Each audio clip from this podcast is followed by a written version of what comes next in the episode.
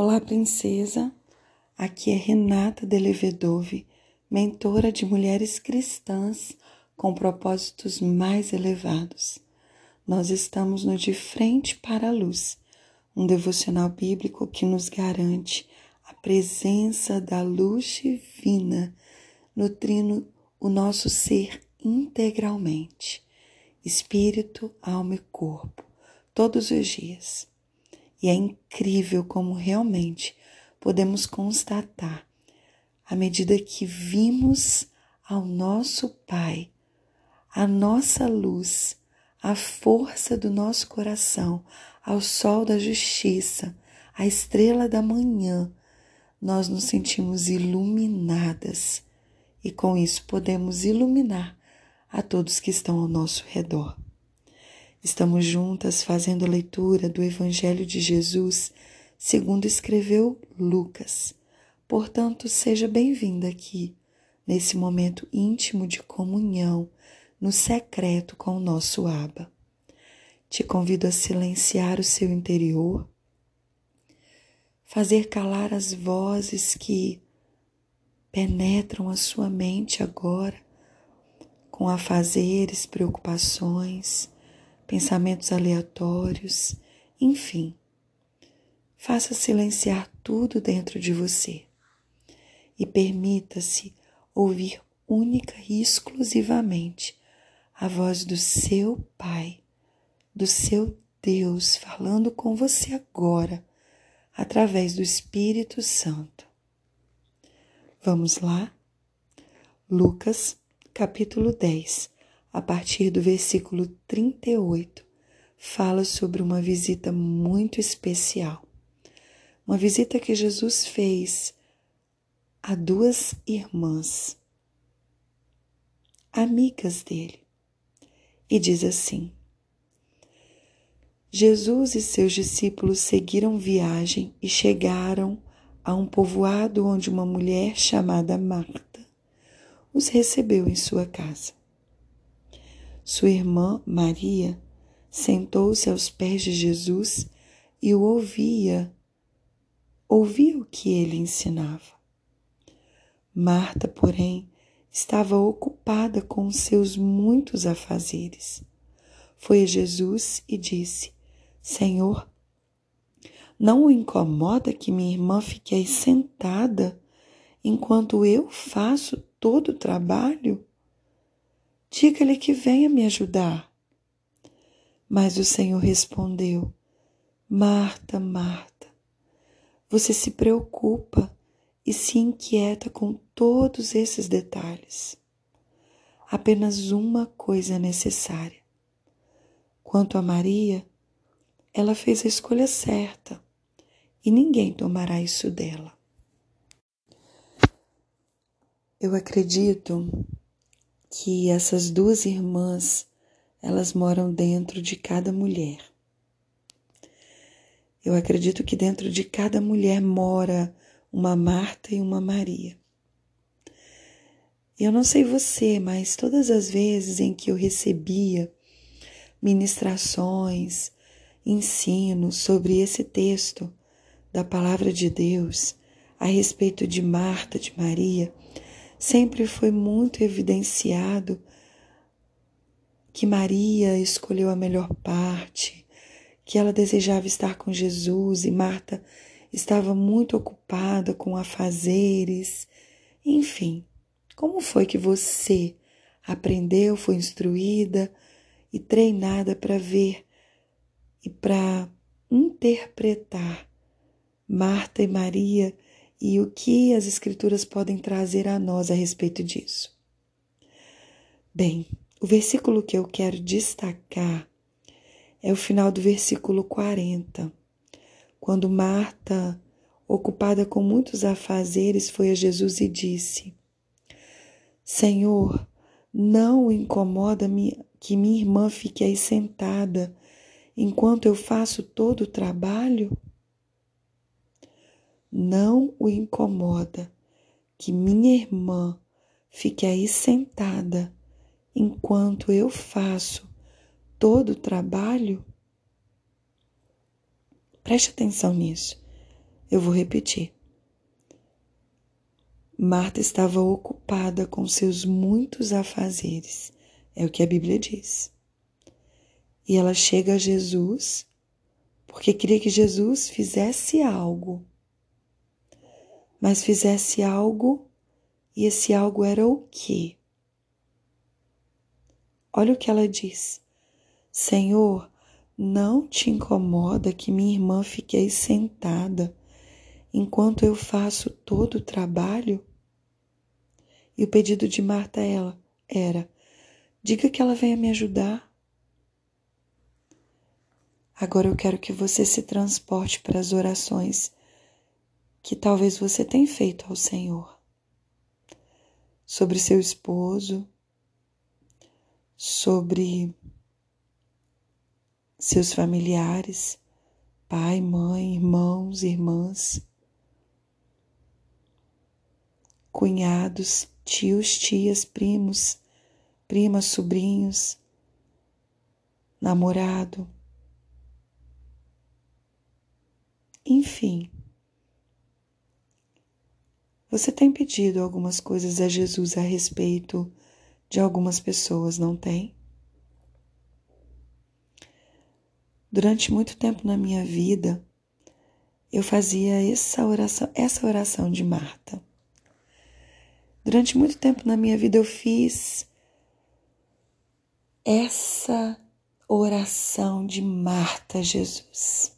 Porque Maria estava lá sentada e quem está em evidência aqui agora, pedindo algo a Jesus, era Marta.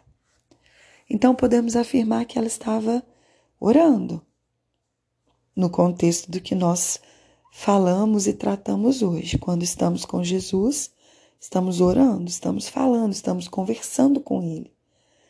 Marta estava aqui orando a Jesus e ela estava fazendo um pedido a Jesus. Mas para fazer esse pedido, primeiro ela apresentou sua queixa. Ela contou a sua historinha para Jesus. E ela disse: Jesus, você não está vendo o que está acontecendo aqui? O Senhor não está olhando para isso. Senhor, entra com providência nessa situação. Por favor, eu te peço. Eu peço pela sua ajuda. O meu marido, o meu filho, o meu parente, o meu vizinho, o cachorro, o papagaio, o periquito, etc e tal. Eles estão assim, assim, assim, e eu estou aqui fazendo todo o trabalho. Eu estou posicionada, eu estou na brecha. Eu estou pagando preço de oração, de jejum. Eu estou fazendo tudo. Ele não faz nada, ela não faz nada. Eu não vejo mudança. Eu não vejo mudança de comportamento, eu não vejo mudança de postura. Eu estou aqui nesse tempo fazendo tudo. Se não fosse por mim, esse casamento não existia mais. Se não fosse por mim, esse filho, essa filha, esse irmão, essa irmã, etc e tal. Se não fosse por mim, minha mãe já estaria abandonada. Só eu faço todas as coisas. Meus irmãos não estão nem aí. Senhor, o Senhor não está vendo. Eu oro, oro, eu peço que o Senhor toque o coração dessas pessoas, que elas venham aqui me ajudar, que elas venham se juntar a mim. Tá pesado demais para mim tudo isso. Eu não aguento mais. Eu não estou suportando. Senhor, eu te peço, toca o coração dessa pessoa. Vá lá, Senhor, ao mais íntimo, ao profundo. Muda essa pessoa, transforma essa pessoa gera nela arrependimento, faça ela mudar e tal, e tal, e tal. Está se identificando, princesa? Pedido de Marta. Oração de Marta. Para que o Senhor vá lá, haja, intervenha na vida da outra pessoa, porque na realidade eu estou aqui fazendo muita coisa e eu estou cansada de fazer tudo isso. E se o Senhor for lá e mudar o coração dessa pessoa, agir na vida dessa pessoa, transformar a vida dessa pessoa, isso vai trazer descanso para mim. Essa era a real motivação no coração de Marta. Benefício próprio. Ela estava pensando em si e em como ela encontraria descanso para sua alma caso Jesus fosse lá e transformasse o coração da sossegada e descansada Maria. Porque essa era a leitura dela. Mas qual foi a resposta de Jesus? Versículo 41. O Senhor respondeu: